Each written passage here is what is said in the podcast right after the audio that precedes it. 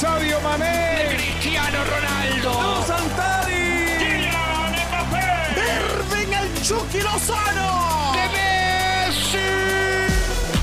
La pasión por el rodar de un balón nos lleva a España, Italia, Inglaterra y otras canchas del viejo continente. Toda la información del fútbol internacional está en Fútbol de las Estrellas.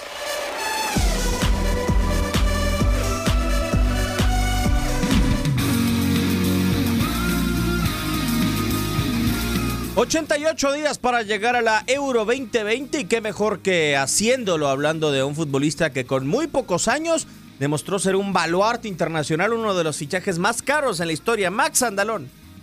¿Yo? Nada, te creas. Bueno, hubiera sido, ¿no? Que hubiera Sí, no, hubiera estado muy bien. 160 millones de euros. Sí, no, no, no, pero vamos a hablar de Kylian Mbappe. Futbolista que ya hablamos de un velocista como Gareth Bale. Desafortunadamente, Kylian Mbappe no alcanza los límites de Gareth Bale, que son los poco más de 40 kilómetros por hora, pero a velocidad de punta de 38 kilómetros por hora. Estamos Que seguros no es- de que será el segundo futbolista más rápido del Sí, Euro. que no está para nada despreciable. Por No- es. Gareth Bale, pero, pero aún así sigue siendo bastante rápido. Sí, creo que coincido contigo en el, en el hecho de que es su, su mayor virtud. Este, creo que mostrar ese talento tan joven edad es impresionante. Digo, muchas veces se habla de las mayores promesas del mundo. Yo creo que Mbappé no es la mayor promesa del mundo porque él ya es toda una realidad. Yo no lo catal- catalogaría, perdón, ahí. Porque con la edad ya ser campeón del mundo y ser uno de los, los ídolos de Francia y del Paris Saint Germain, que creo que a lo mejor ahí podría ser el, único apartado, el, el hecho de que jugar en la liga francesa, pero si las dudas que podrían tener sobre él en el Paris Saint Germain las despeja de sobra en la selección francesa, me parece. Que le faltará quizá llegar a un equipo más importante para poder realmente aumentar esa realidad que se tiene pensada sobre de él. Si no, terminará por quedar en una promesa. Desde Y- mi punto de vista, digo, no es lo que evaluamos en este podcast, pero eh, según la cantidad de títulos que tengas, es qué tan real eres o qué tan talentoso eres en el mundo del fútbol. Y hasta se habla de que el 10 de, del Madrid ya no va a tener el nombre de Modric para la siguiente temporada o las próximas. Sí, de acuerdo que le tendremos que agregar algunas alas en el dorsal a Kylian Mbappé si llegara a aparecer en el Real Madrid. En eh, 2018 con el Paris Saint Germain enfrenta al Mónaco, partido en donde termina anotando con una velocidad de 38 kilómetros por hora. Y Usain Bolt en 2009 cuando logró el récord del mundo en Berlín. Corrió 37.58 kilómetros por hora. Eh, Eso con el con de que Kylian Mbappé va eh, desbordando futbolistas y se va abriendo camino. Eh, Usain Bolt fue en línea recta totalmente. Lo de Kylian Mbappé es eh, muy similar desde mi punto de vista, Max. Si queremos compararlo con un futbolista veloz a lo de Thierry Henry, zancada larga, la ergonomía y el cuerpo desde todas sus facetas, su complexión atlética, para mí es un prototipo joven de Thierry Henry. Sí, de, de hecho justamente te iba a mencionar eso, incluso hasta pues, campeones del mundo con una edad muy, Sí. muy pequeña en Francia.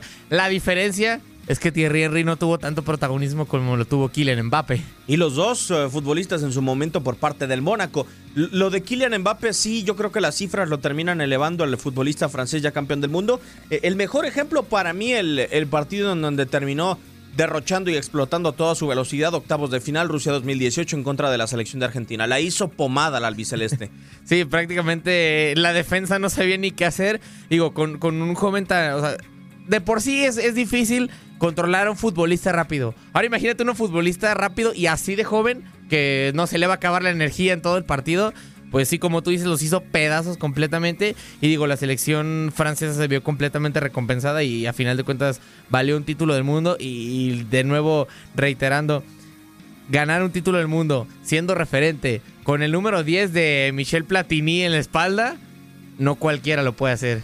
No, y además yo quisiera también, Max, añadirle que de 2018 a 2020 la evolución de Mbappé ha sido fantástica. ¿A qué me refiero? Si nos quejábamos de que Gareth Bale aprovechaba su velocidad de la parte trasera de la cancha, llegando totalmente de frente al arco, creo que Kylian Mbappé sí ha evolucionado. Y, esa velocidad la ha sabido alternar en arrancar y frenar y regatear de alguna manera en el último tercio de la cancha. Incluso yo siempre recuerdo, o, desde que empecé a seguir la, la carrera de Kylian Mbappé, que siempre había sido muy atrevido en el sentido de que no, le importaba contra quién se enfrentara, si fuera Sergio Ramos, si fuera quien sea, por poner algún central de renombre. eh, él pues, el joven trataba de, de buscar el encare, de, de regatear. Y en muchas ocasiones no, cuando se enfrentaba a centrales de más jerarquía, no le terminaba por salir. Y ahora que lo veo, cada vez se le nota mucho más seguro y cada vez que empieza a regatear, tienes mayor seguridad tú como espectador de que a final de cuentas va a terminar sorteando el defensor y, cada vez mejora su regate, cada vez mejora su velocidad y pues da la impresión de que va a ir para arriba y arriba y arriba y no se ve dónde se pueda detener. Yo el único pero que le pongo a su velocidad es con relación a la posición en donde lo teníamos catalogado y realmente de qué juega ahora Kylian Mbappé. ¿Por qué lo digo? Porque en el Mónaco era centro delantero, acompañante de Radamel Falcao, como tal, no había explotado su máxima velocidad Kylian Mbappé. Hoy es extremo en el Paris Saint Germain, no, no se Y en tiene la que selección olvidar. francesa. Y en la selección francesa, ¿es realmente el centro delantero que va a emular a Ronaldo o es un extremo que va a aprovechar su velocidad? Ay, es complicado. A mí, digo, yo te lo estoy diciendo más de opinión personal, por cualidades y, y como tú dices, por la forma física a lo mejor que podría tener, me gustaría verlo más emulando a Ronaldo. Y digo, a, a lo mejor podríamos ver un Ronaldo sin lesiones. qui- Podría quizá, ser. Pero, pero sí, pues te digo, la polivalencia que tiene este tipo en, en- en- tanto en las tres posiciones, creo que en los dos extremos y, y como centro delantero es, pues, sí, es impresionante. En las tres posiciones lo hace muy, muy bien. Te digo, yo por, por, a lo mejor por opinión personal, no sé si por, a lo mejor porque me hubiera gustado ver más a, a Ronaldo. Creo que a mí me gustaría más así y, creo que podría llegar a ser más desequilibrante. A lo mejor por la plantilla que tiene el Paris porque tiene a Mauro Icardi, porque tiene a Edinson Cavani, creo que sería más factible verlo como extremo derecho por cómo lo, lo pueden utilizar y por, digamos, para darle más acomodo a la a mayor cantidad de figuras que tienen. Pero por lo menos a mí personalmente me gustaría verlo, además de que eh, la selección francesa sobre todo adolece realmente de, un centro delantero referente. A lo mejor Antoine Griezmann podría ser, pero Antoine Griezmann lo hemos visto sobre todo en el Mundial, que se retrasaba un poco más para jugar como un mediapunte. Olivier Giroud no termina por convencer a, a mucha gente y por no tener mucho gol. Karim Benzema ya no sabemos la historia de, de siempre, que no es convocado. Entonces creo que por lo menos en la selección francesa me gustaría muchísimo verlo de centro delantero. Pues hemos concluido con Kylian Mbappé y les vamos a dejar una pista muy particular para que se quede picado. Esta yo la quiero.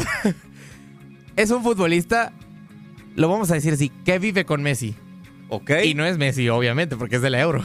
Quédese con la duda, evidentemente. Vive con Messi.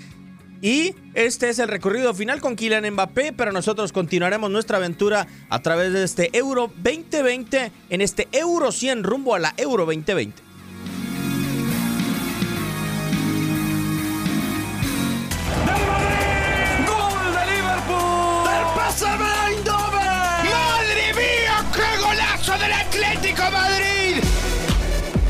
Por hoy, el firmamento descansa, pero Fútbol de las Estrellas regresará. Nos escuchamos en la siguiente emisión.